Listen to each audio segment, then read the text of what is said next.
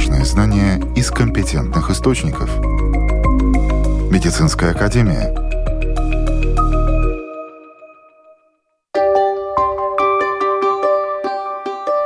Здравствуйте, с вами Марина Талапина. Сегодня мы расскажем о новом аппарате диагностики и лечения заболевания легких – о диабете. За последние 10 лет число пациентов, больных сахарным диабетом в Латвии удвоилось и достигло 100 тысяч.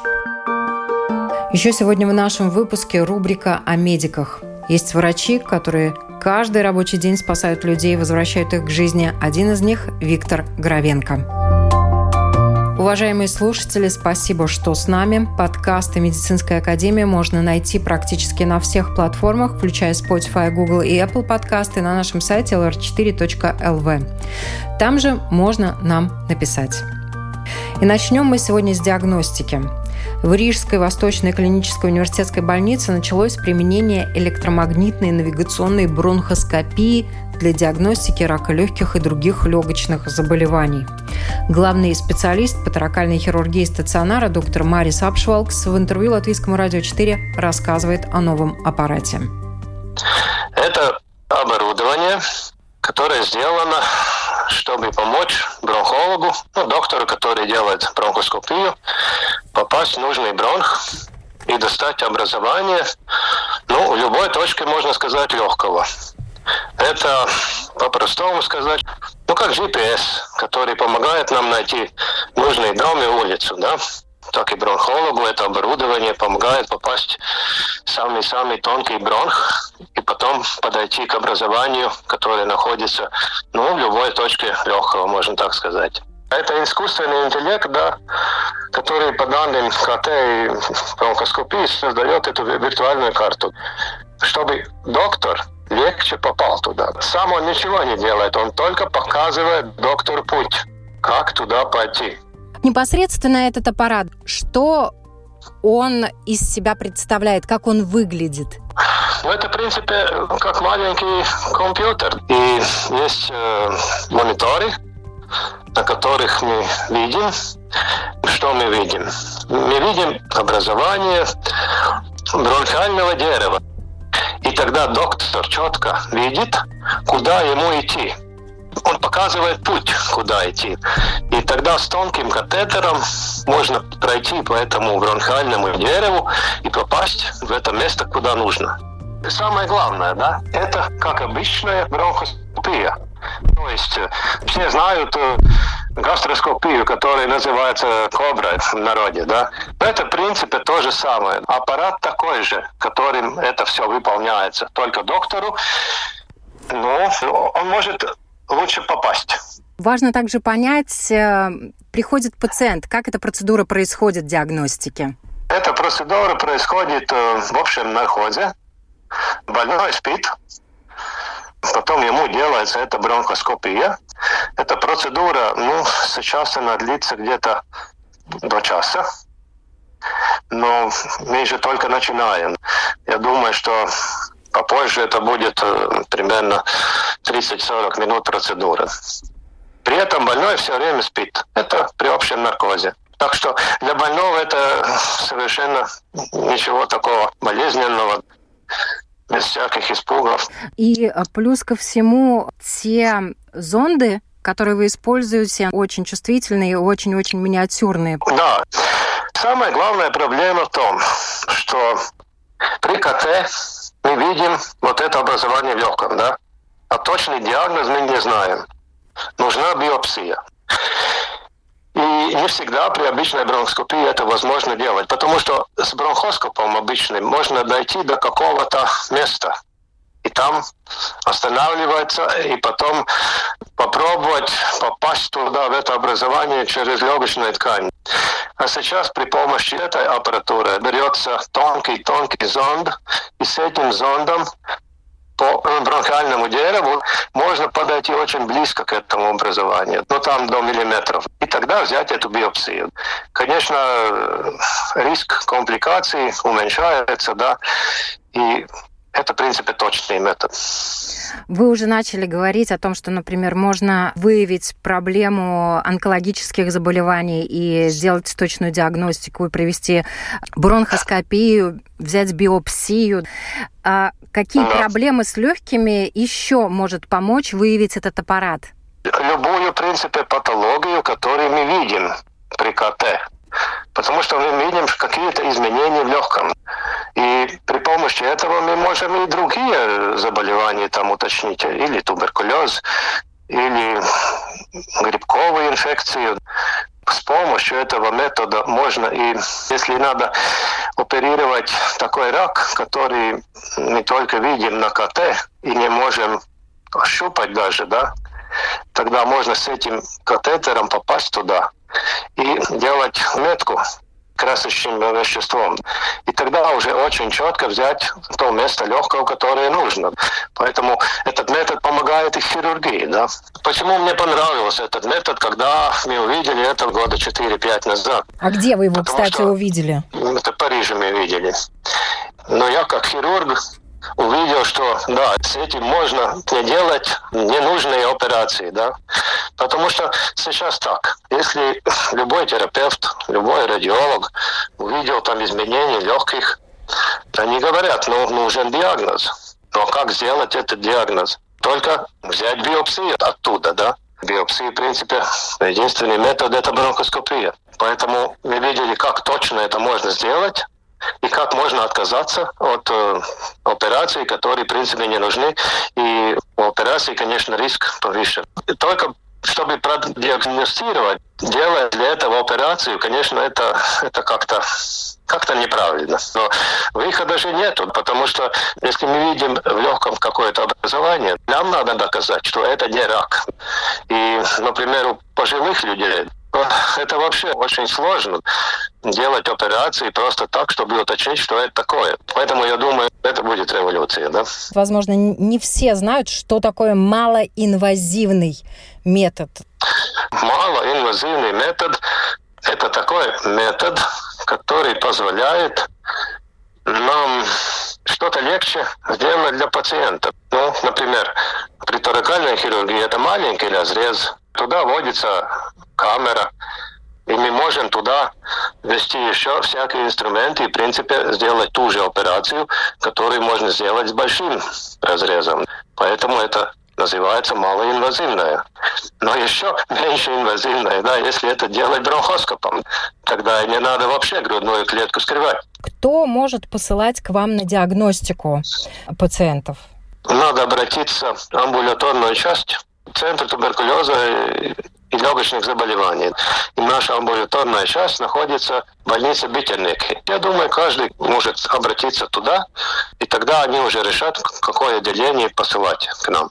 Ну, можно и наше хирургическое отделение позвонить, если уже точно идет речь, что там может быть э, онкологический процесс. Ну и там есть телефон 670 48 213. Любой врач может посылать э, туда амбулаторный отдел.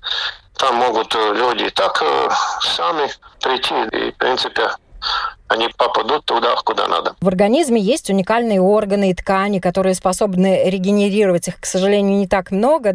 Но вот после частичного удаления, например, э, печень восстанавливается.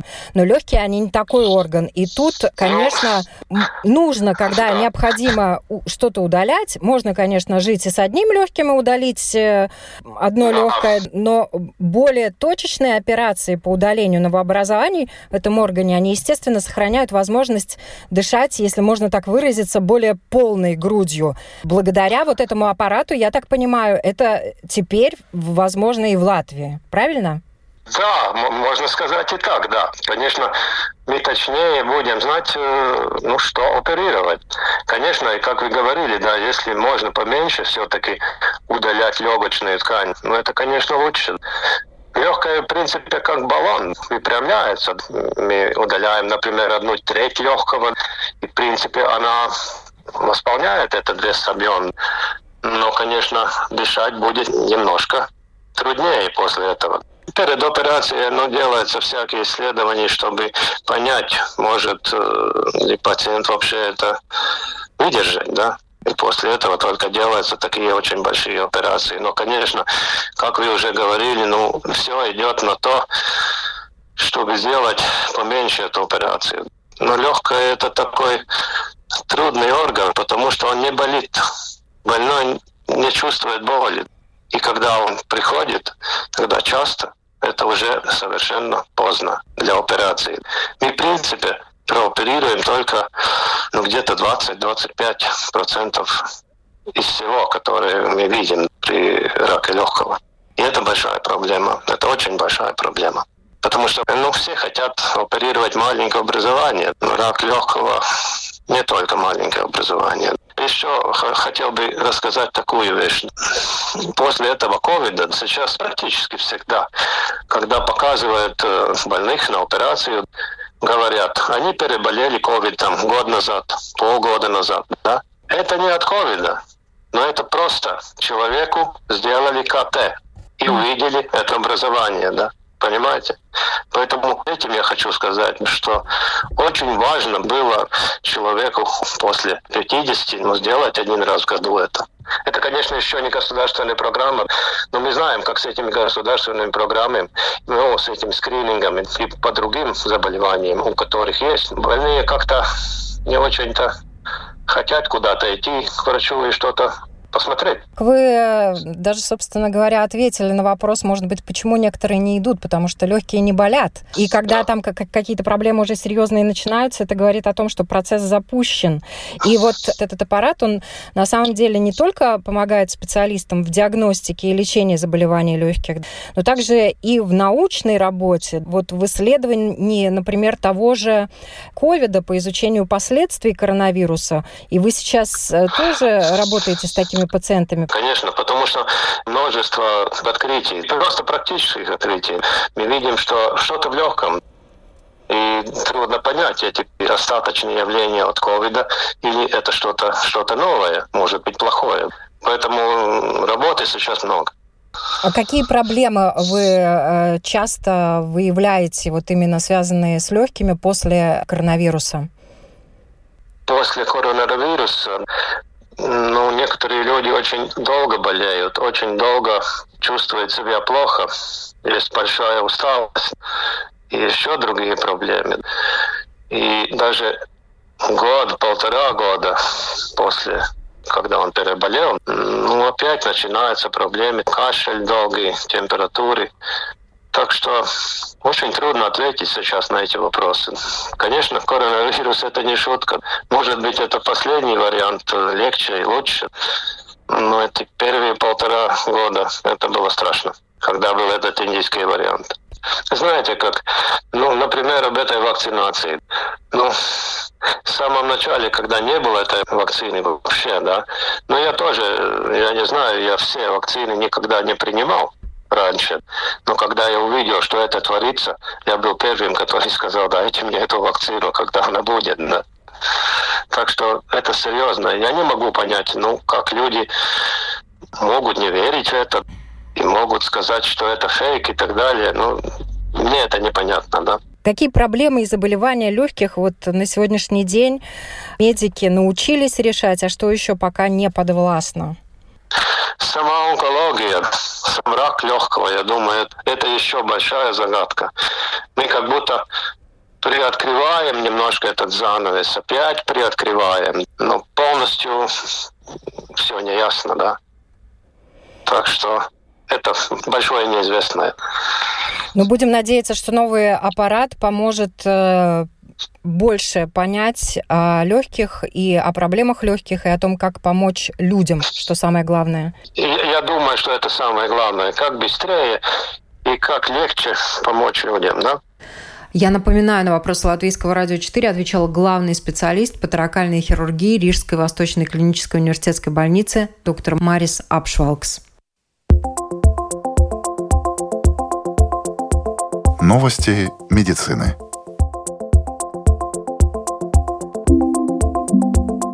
Липидные наночастицы смогли провести лекарство от рака, редактирующее гены, через защитную оболочку опухоли. По мере своего роста большие опухоли образуют толстую, труднопроницаемую оболочку. Лекарствам очень сложно достичь цели через такую защиту. Ученые Юго-Западного медицинского центра Техасского университета разработали наночастицы, которые могут разрушить физические барьеры вокруг опухоли и достигать раковых клеток. Оказавшись внутри, наночастицы высвобождают свой полезный груз, систему редактирования генов, которая изменяет ДНК внутри опухоли, блокируя ее рост и активируя иммунную систему. В 2015 году в Институте здоровья костей и суставов в Университете Калгари было начато исследование, в котором приняли участие 17 астронавтов до и после космического полета. В течение последних семи лет ученые пытались понять, восстанавливается ли костная масса после длительного космического полета. Это исследование очень важно для лучшего понимания здоровья костей в целом, как для людей, живущих на Земле, так и для астронавтов, которые будут отправляться в дальние космические миссии.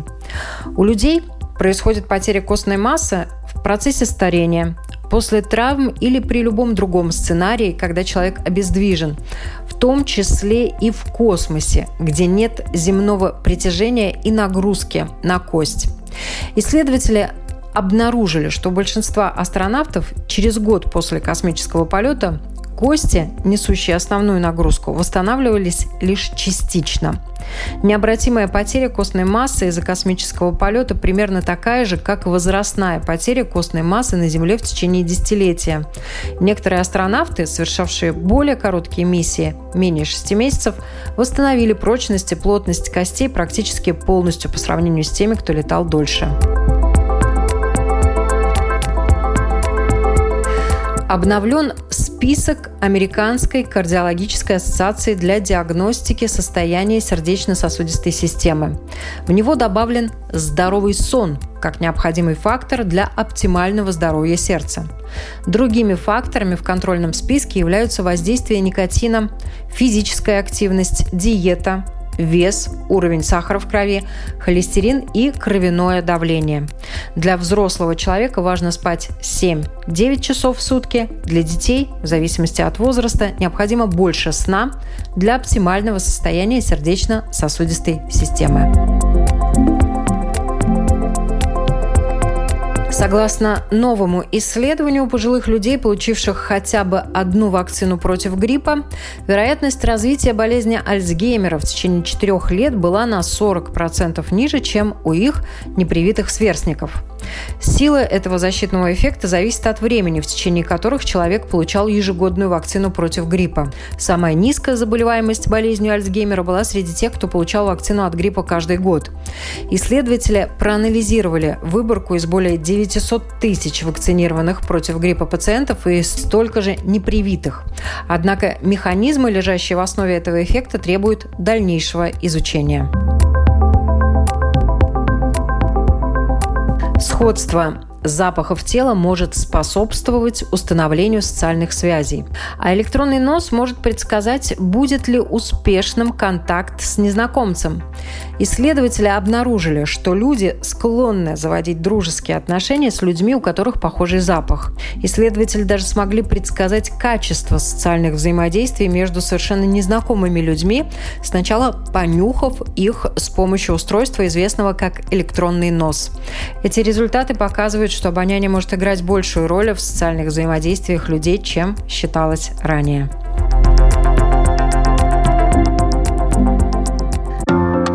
Важные знания из компетентных источников. Медицинская академия. Продолжаем. За последние 10 лет число пациентов, больных сахарным диабетом, в Латвии удвоилось. И на сегодняшний день в нашей стране более 100 тысяч человек живут с этим заболеванием. Каждый год регистрируется около 6 тысяч новых пациентов. С одной стороны, улучшилась диагностика, медики держат руку на пульсе и более эффективно выявляют заболевших. С другой стороны, проблема все равно растет. Примерно у 10% людей это заболевание является врожденным. У остальных же диабет развился под влиянием других факторов, включая курение и нездоровый образ жизни, приводящий к ожирению. Есть диабет первого и второго типов. И если раньше второй тип диабета встречался чаще только у пожилых людей, то сейчас, к сожалению, много молодых людей и детей страдают от этого заболевания. Глава Ассоциации эндокринологов Латвии, член Европейской исследовательской ассоциации диабета, также член Американской ассоциации эндокринологии, эндокринолог доктор Уна Гайлиша и доктор медицины, президент Федерации диабета Индра Штелмане рассказали в интервью Латвийскому радио 4 об основных причинах этого заболевания. Там и факторы генетики, к сожалению, тоже имеют свои. А, но, конечно, образ жизни – это очень важно. Это а, движение, физические движения, активность, да, активность и правильная пища. Но говоря насчет первого типа, э, с первым типом можно заболеть и в пожилых годах, но это реже. А с вторым типом, к сожалению, сейчас иногда заболевают и дети. Потому что все-таки дети тоже э, с временем больше детей имеют лишний вес. Я бы сказала, что лишний вес и малый подвижный образ жизни – это основные риск-факторы второго mm-hmm. типа диабета. И если раньше считалось, что это второй тип, это болезнь людей в пожилом возрасте, mm-hmm. что в наши дни уже диабет молодеет.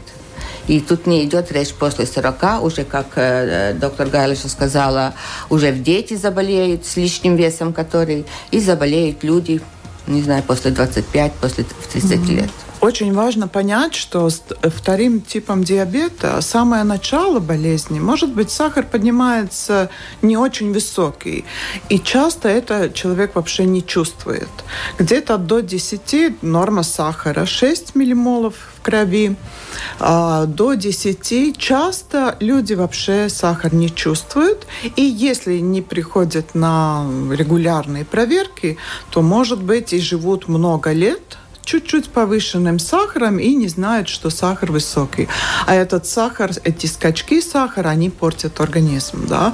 портят зрение, почки, чувствительность нерв и сосуды. К сожалению, там очень большой спектр, что вот э, повышенный сахар может в организме попортить, если его не коррегируют. Диабет первого типа инсулинозависимый и требует, чтобы пациент ежедневно получал инъекции инсулина.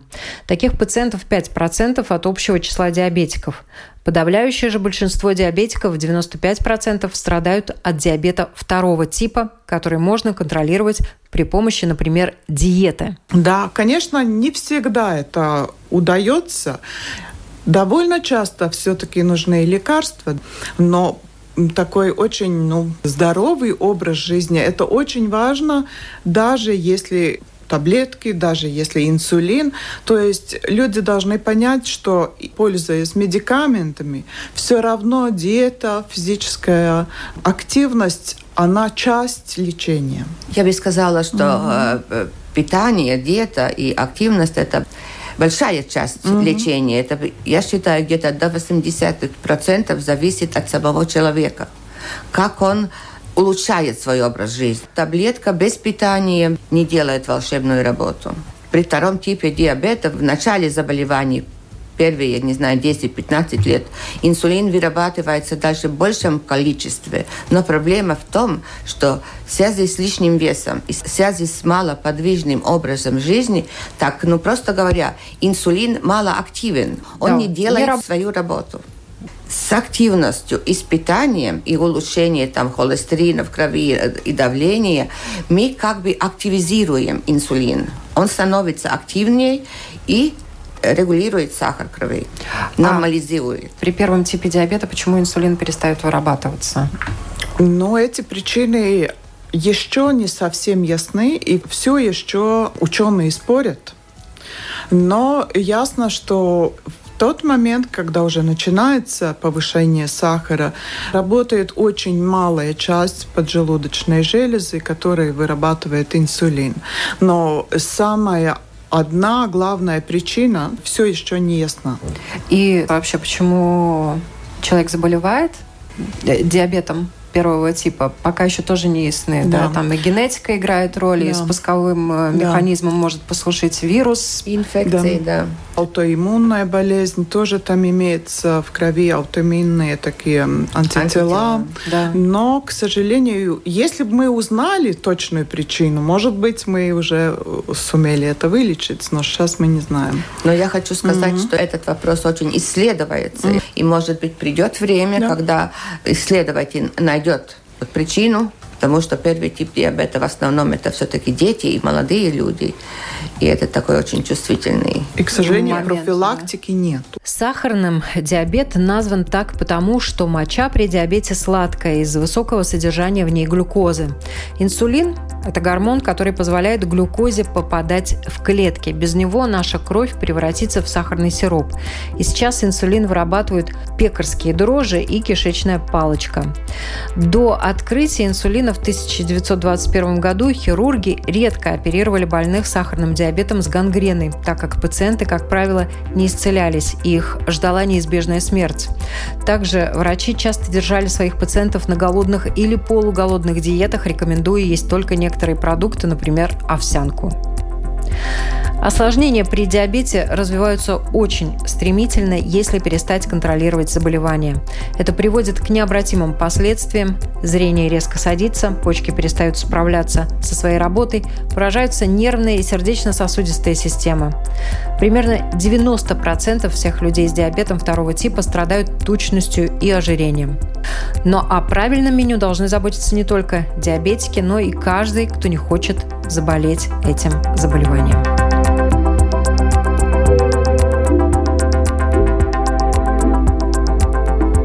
Ну а сейчас рубрика о медиках.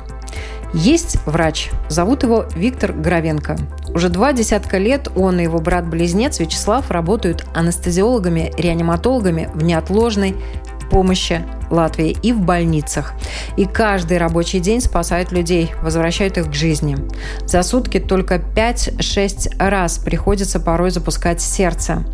Работа с очень высоким уровнем стресса как с этим справляться и что привлекает и держит в этой профессии, рассказывает в интервью Латвийскому радио 4 Виктор Горовенко. Я так толком, наверное, и сам не понимаю, почему я выбрал это.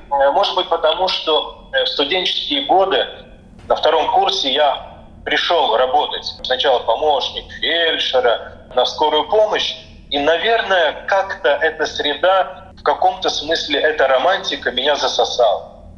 Ну, в хорошем смысле, в хорошем смысле. Я все-таки до сих пор не жалею об этом. Как-то более э, казалась интересная вещь, чем какие-то другие области медицины. Да, хотя очень много очень интересных и очень полезных отраслей медицины. Что касается стресса, это правда. Нам приходится встречаться, наверное, чуть больше с такими стрессовыми ситуациями. Причем они же, как правило, экзалтируются и со стороны свидетели происшествия, будь то родственники, будь то коллеги по работе, э, потому что и с их волнением, и с их переживанием, и с их стрессовой ситуацией нам приходится справляться. То, что они говорят, так, как они ведут, мы с этим считаемся, и с этим э, иногда надо даже бороться, да, потому что это надо все купировать и гасить эти эмоции, которые не только происходят здесь, на поле, боя, когда медики борются с этим пострадавшим, а вокруг всего этого. Да? Вот с этими эмоциями приходится считаться, это точно, и иногда бороться. Но это зависит от э, человека, как он воспринимает всю эту ситуацию. Знаете, можно и стрессовать по любому поводу, а можно э, быть более эмоционально устойчивым и относиться совсем по-другому. Но, конечно же, с одной стороны, этому можно научиться и можно тренироваться, но больше, я все-таки убежден, что больше это какие-то, знаете, врожденные такие свойства, которые потом можно развивать, но если тебе не дано быть эмоционально устойчивым к каким-либо событиям, то вот, наверное, не дано. Потому что я вижу по коллегам, да и не только по коллегам, вообще в обществе, как люди реагируют. Ну, знаете, иногда из мухи можно такого слона сделать. что сам поверишь в это. С чего начинается ваш день и чем заканчивается? Ну, если говорить лично обо мне, то я работаю как неотложной медицинской помощи, так называемой консультативной бригадки, которая без пациентов передвигается. Мы выезжаем только, если что-то такое серьезное, очень серьезное происходит, и помогаем коллегам в таких тяжелых, очень тяжелых случаях.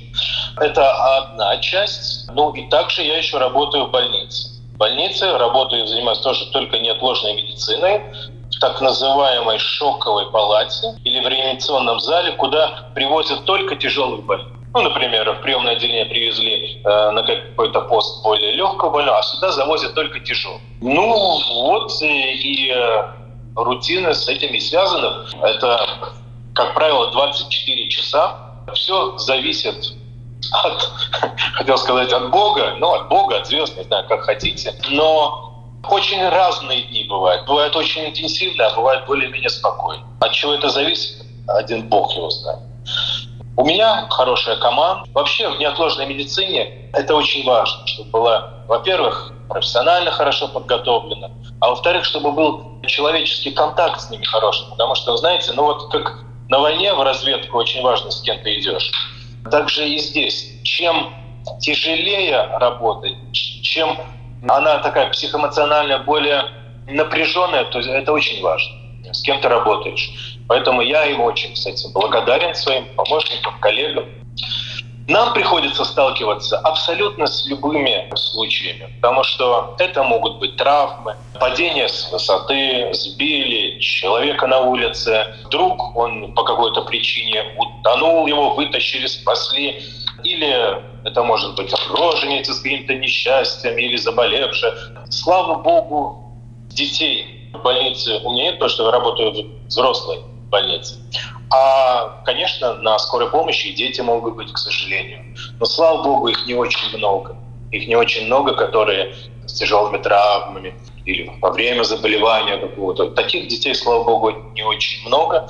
Еще интересно работать тем, что здесь ты видишь практически полный спектр, ну, если хотите, всей энциклопедии медицинской, всех заболеваний. Если, например, врач-травматолог, он только своей, очень нужной, конечно, отраслью занимается, но навряд ли он будет лечить, не знаю, гастрит. Или навряд ли он будет лечить перфорации желудка. А здесь попадается все, что угодно.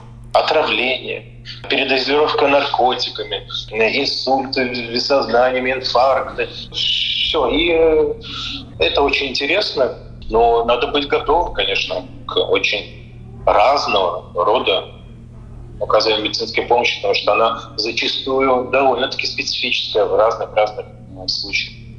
От кончика пальцев на ногах до макушки. Вам надо знать человека вдоль и поперек. Именно, именно так, да, именно так. И эти случаи бывают, знаете, ну и комичные, и трагичные одновременно, потому что вот последний случай у меня было два человека взрослых, которые были покусаны собакой настолько, что они были привезены в реанимационный зал в очень тяжелом состоянии. Ну, казалось бы, ну, как это может быть вообще? Где, кто, волки вас покусали? Вы были в лесу? Да нет, оказывается, наши любимые песик сестры но покусал настолько, что еле-еле человек жив остался. Поэтому, ну, вот такие случаи очень разные бывают. Ваш да. брат тоже работает на скорой помощи? Тоже медик? Да, да, он тоже реаниматолог, он тоже работает на скорой помощи немного, в основном в больнице. И у него опыт тоже работы в Англии, кстати. И, скорее всего, он скоро опять уезжает туда. Да, в больнице работает в основном в анестезиологии. Да. Брат-близнец, совершенно верно, да.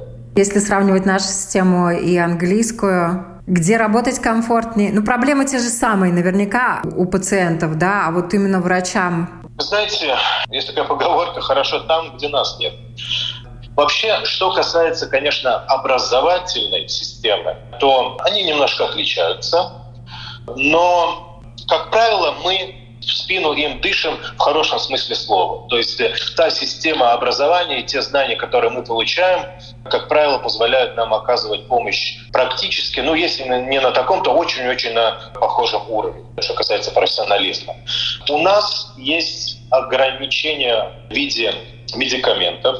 Там все-таки намного они пошли вперед, что касается каких-то специфических, новых, дорогих медикаментов. Это раз. Что касается аппаратуры медицинской, ну, в основном у нас такая же аппаратура, и она такая же хорошая, она такая же надежная. Может быть, есть какие-то особенности новые, какие-то системы мониторинга. Может быть, конечно, мы это пока себе еще позволить не можем, но в основном мы тоже здесь немного уступаем.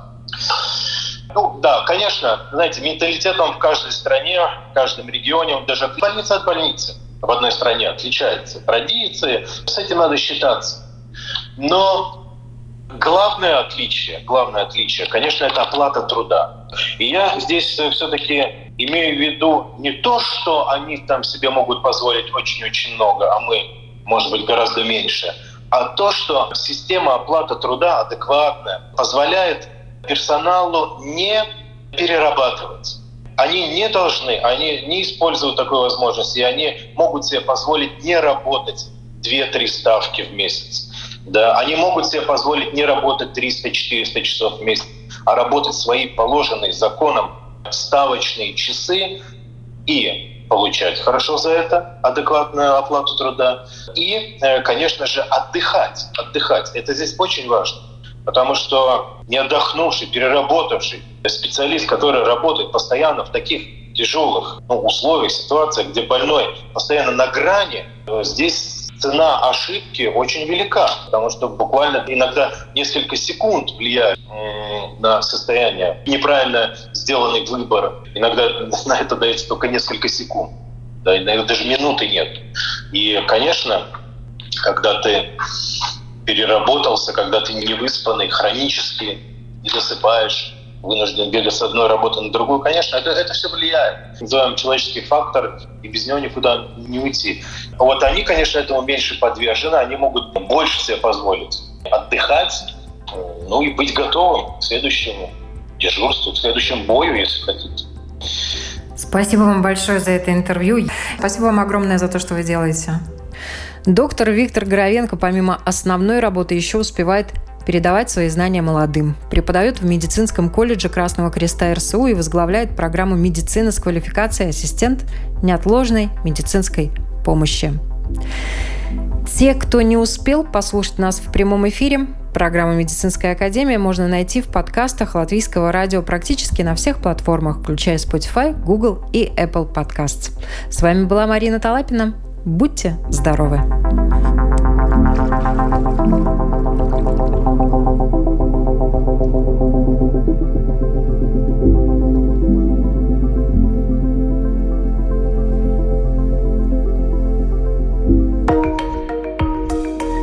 Важные знания из компетентных источников.